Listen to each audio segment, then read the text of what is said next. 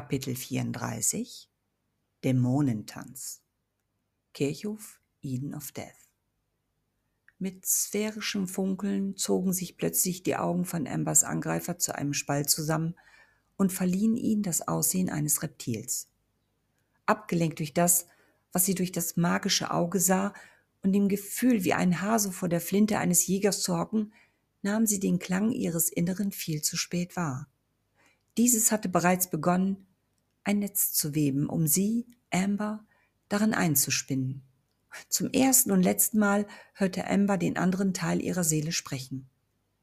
Die magische Seite ihres Ichs, die einem unhörbaren Ruf folgte und nun mit ihrer magischen Stimme, in der ein feines, weiches Timbre schwang, ihre beschwörenden Worte hinab in das Unterbewusstsein der jungen, ängstlichen Amber sendete, um sich selbst, die Hexe Autumn Amber Spell, heraufzubeschwören.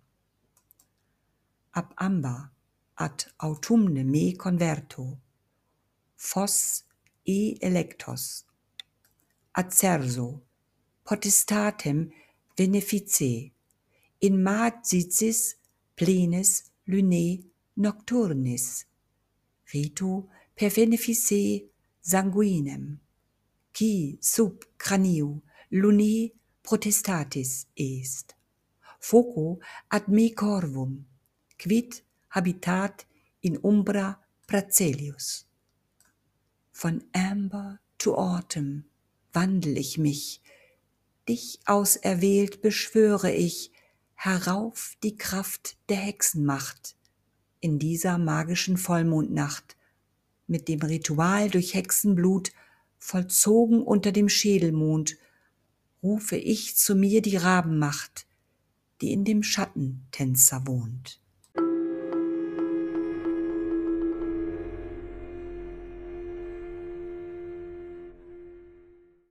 Ambers Augenlider begannen zu flattern. Ihre Augäpfel mit den bernsteinfarbenen Iriden darin drehten sich rückwärts in die Augenhöhlen. Gespenstisch bläulich glänzendes Weiß erschien, durchzogen von feinen rotblauen Äderchen. Ein langer Atemzug folgte und ihre Augen kehrten in ihre normale Position zurück. Doch nun glommen smaragdfarbene Feuer in ihren Iriden mit glühend tanzenden Bernsteinsternen darin. Ambers Teil der Seele, durch die Beschwörung tief in ihr Unterbewusstsein zurückgedrängt, hatte ihrer eigenen magischen Kraft die Führung überlassen müssen.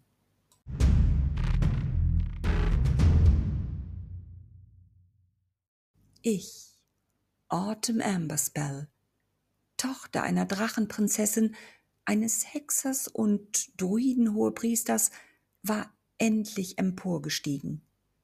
Genüsslich tauchte ich in jede einzelne Zelle dieses Körpers ein, in dem ich all die Jahre unterdrückt und verborgen geschlummert hatte, und betrachtete nun denjenigen durch meine drei Augen, der sich mir und meiner Liebe in den Weg zu stellen gewagt hatte. Vielleicht war es Schicksal, vielleicht auch nur die Neugierde meines unaufgeklärten und schwer bewachten menschlichen Ichs, als sie das magische Büchlein gefunden und sich dazu hatte verleiten lassen, das Ritual auszuprobieren. Allerdings hatten ihre vielen verzweifelten Versuche aufgrund unzureichender Fähigkeiten dazu geführt, diejenigen auf den Platz zu rufen, die von der Sache niemals hätten erfahren dürfen.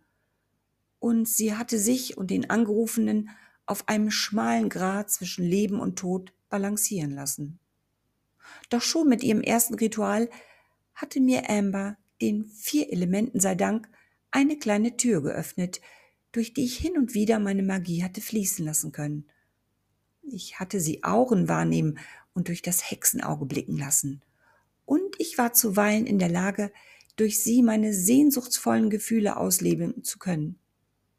Das wiederum wurde ebenso mit magischer Wahrnehmung registriert, wie die wachsende Energie, die sich durch Ambers Verhalten beziehungsweise durch mich von Tag zu Tag mehr offenbarte. Ich erinnerte mich an den Abend ihres ersten Versuchs auf dem Dachboden, als mein Vater sich zu mir schlich, um Ambers Gedanken zu manipulieren. Seine Angst, ich und der Angerufene könnten Schaden nehmen und damit den Rat alarmieren, hatte etwas Zwiespältiges in mir ausgelöst. Wollte er uns retten oder sich und seine Frau davor bewahren, auf alle Ewigkeit in das Diluculum Mundi zurückverbannt zu werden? Schließlich hatten sie das Gebot missachtet und eine Hexe gezeugt. Mich, aus drachenköniglichem Blute, eine auf ewig an die mächtige Seele eines Satankas, eines Schattentänzers gebundene Nuita, einer sinnlichen Hexe der lebenden Geister. Hätte mein Vater Emma nicht die Angst genommen, dann hätte ich mein, mit meinem Drängen sie dazu bewegt, weiterzumachen. In der vergangenen Nacht unternahm Amber den letztmöglichen Versuch, dieses vermaledeite Ritual zu vollenden. Und endlich konnte ich mich meinem Liebsten ganz offenbaren. Doch der Wachung des Rates hatte mir einen gewaltigen Strich durch die Rechnung gemacht. Ihr Fluch ließ mich zu einer Bestie werden, und mein Geliebter wurde auf grauenvolle Weise gepeinigt. Er durchlebte unsere magische Verbindung mit den Bildern der entsetzlichen Hinrichtung seines Vorgängers einem ehemaligen Santanka, dessen Schicksal nicht durch die große Liebe, sondern durch das Teufelswerk einer hochrangigen Hexe eines Succubus bestimmt wurde und ein furchtbares Ende fand. Seine Mutter sprach einst einen Fluch über denjenigen, die sich, wie ich, eine Nuita und wie meine Liebe ein Santanka, mit dem Ritual aneinander binden wollten. Doch wir sind mit unserem ersten Atemzug füreinander bestimmt. Ich muss ihn rufen und an mich binden, damit wir beide erfüllen können, wozu wir geschaffen wurden. Ich fühlte in dieser Sekunde schmerzvoll nahe. Er verlangte nach mir mit seinem bittersüßen Flehen, damit ich ihn vollenden kann. Er dürstete, wie ich, nach der Macht und danach für immer mit mir zusammen zu sein.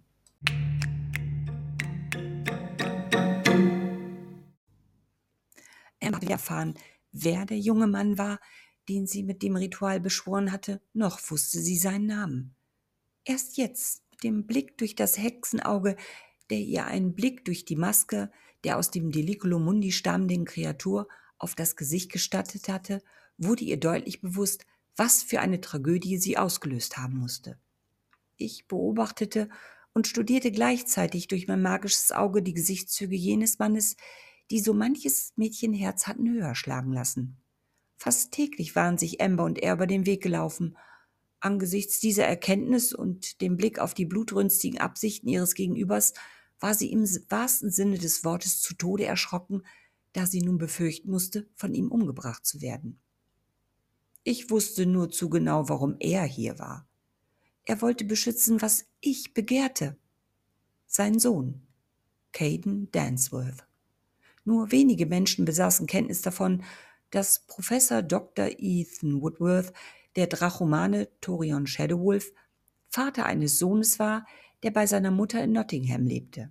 Um seinen Sohn zu schützen, hatte dieser den Namen seiner Mutter bekommen. Im Gegensatz zu Amber wusste ich Dr. Woodworth nicht fürchten. Meine Magie hatte zwar in all den Jahren unterdrückt geschlummert, doch mit den Kräften von Drachenblut und Hexenmark, die in meinem Erbgut reichlich vorhanden waren, war ich jetzt in der Lage, alle Elemente zu beschwören, um mich zur Wehr zu setzen. Tatsächlich ging es nicht darum, mich hier zu verteidigen, sondern einzig und allein den Weg frei zu machen, um meine Sehnsucht zu stillen, die in mir bereits gewaltige Flammen schlug. Elegant erhob ich mich von den Knien.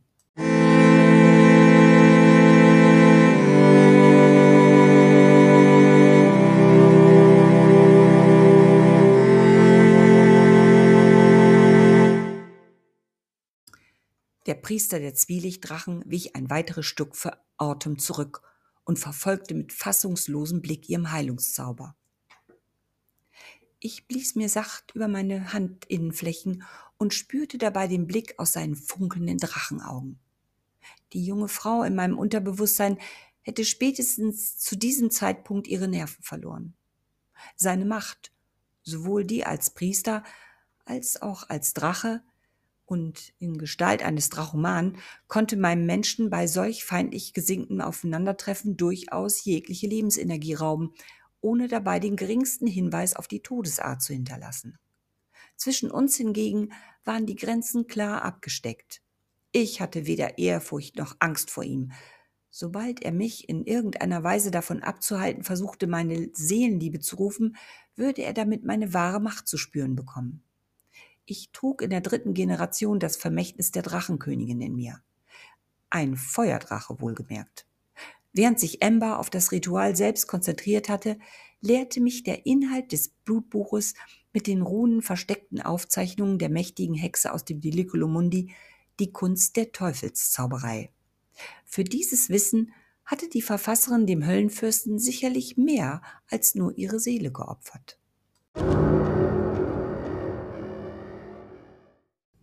Die Ascheteilchen flogen auf und fügten sich mit seltsam anmutenden Verwirbelungen in der Luft wieder zusammen.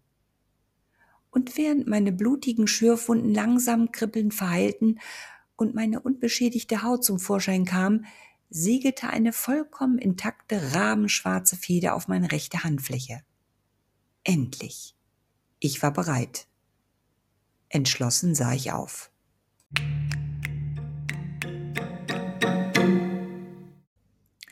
Jenseits der Drachengestalt erhob sich hinter den Fenstern der Kapelle ein gewaltiger Schatten.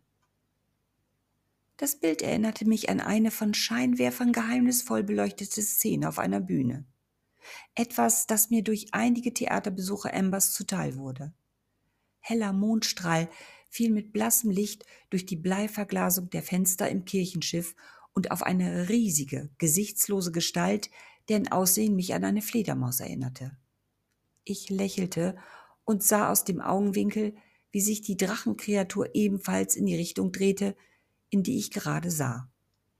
Sein dunkler, mystischer Schrei hallte über den nächtlichen Kirchhof und ließ selbst die ältesten Knochen, die ruhend in der Erde lagen, klappernd aufeinanderschlagen. Einem blitzschnellen Angriff zuvorkam, wich ich ein Stück vor ihm zurück.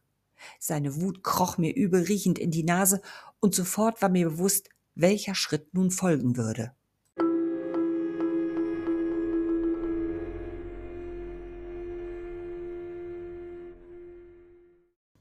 Der Drachomane wandte sich um. In seinen rauchquarzfarbenen Augen sprühten Funken, während seine rechte Hand eine Salve umherliegender Steine, Sand und Äste in einem heftigen Windstoß gegen die Hexe schleuderte.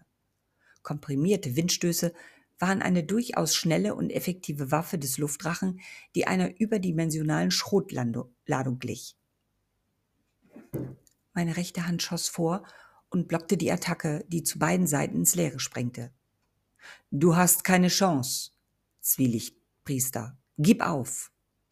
Meine menschliche, dunkle Stimme wirkte plötzlich fremd. Seit Embers Geburt kannte ich lediglich die ihre. Der Teil meiner Seele sprach demnach mit einem wesentlich dunkleren Timbre in der Stimme.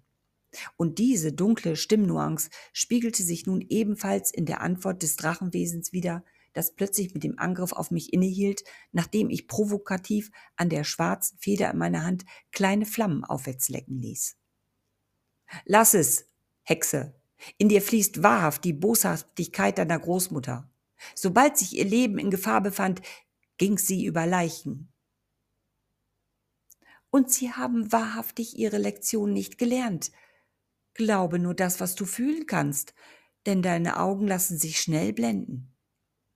Ich hob die unversehrte Feder in die Höhe. Was für einen unmenschlichen Betrug haben sie an ihrem eigenen Fleisch und Blut begangen. Ein Stückchen angesenkte Haut kann niemals mit dem seelischen Schmerz und dem Hunger nach Vaterliebe verglichen werden.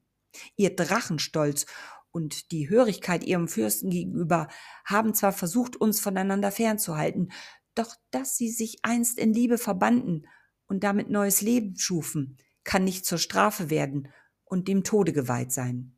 Wir wurden in Liebe gezeugt und geboren. Nur weil in uns eine Gabe ruht, weil wir füreinander bestimmt sind, darf man uns nicht trennen. Sie haben ihre Familie im Stich gelassen. Ambers Eltern haben uns niemals aufgegeben, obgleich sie wussten, dass ich in ihr wohne. Ethans Blick wanderte zur Kirche. Hinter den Glasscheiben schlug der Schatten mit langsam wallenden Flügeln. Der Anblick versteuerte den Gesichtsausdruck des Drachomanen. Erneut wandte er sich um und das Funkeln in seinen Augen erlosch. Das ist nicht mehr mein Sohn. Caden war ein junger Mann aus Fleisch und Blut. In seinem Inneren schlug ein Herz und in seinen Lungen ging das Element Luft ein und aus. Sieh ihn dir an. Was hast du aus ihm gemacht? ein Schatten seiner selbst. Du wirst ihn niemals lieben können. Schau dich an. Mensch, Hexe, gezeichnet mit des Teufels Blut an deinen Händen. Was willst du von ihm? Seine Stimme grollte wie ein Donnerschlag durch die Nacht.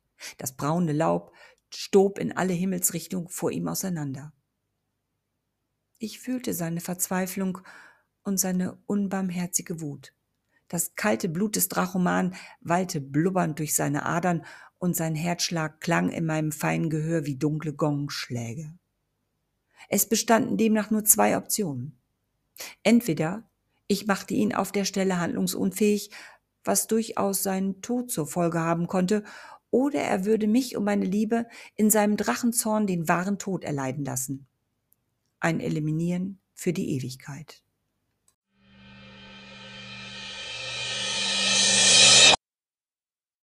Im nächsten Moment richtete der Drachomane seine ausgestreckten Hände erneut gegen mich und feuerte eine zweite, noch gewaltigere Salve in meine Richtung.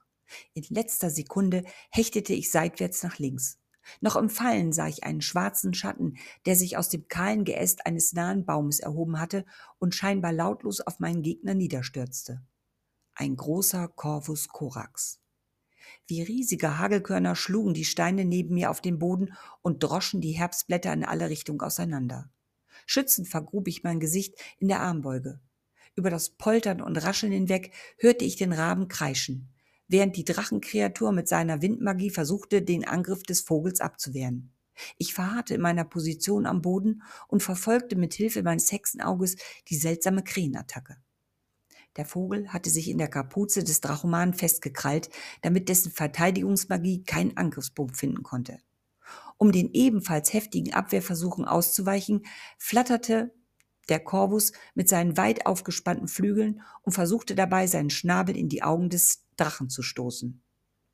Was auch immer dieses Tier dazu getrieben hatte, einen solchen Angriff gegen diesen Drachen zu führen, es gab mir endlich die Gelegenheit, dem Ruf meines Geliebten zu folgen, der in der Kapelle sehnsuchtsvoll meine Ankunft erwartete.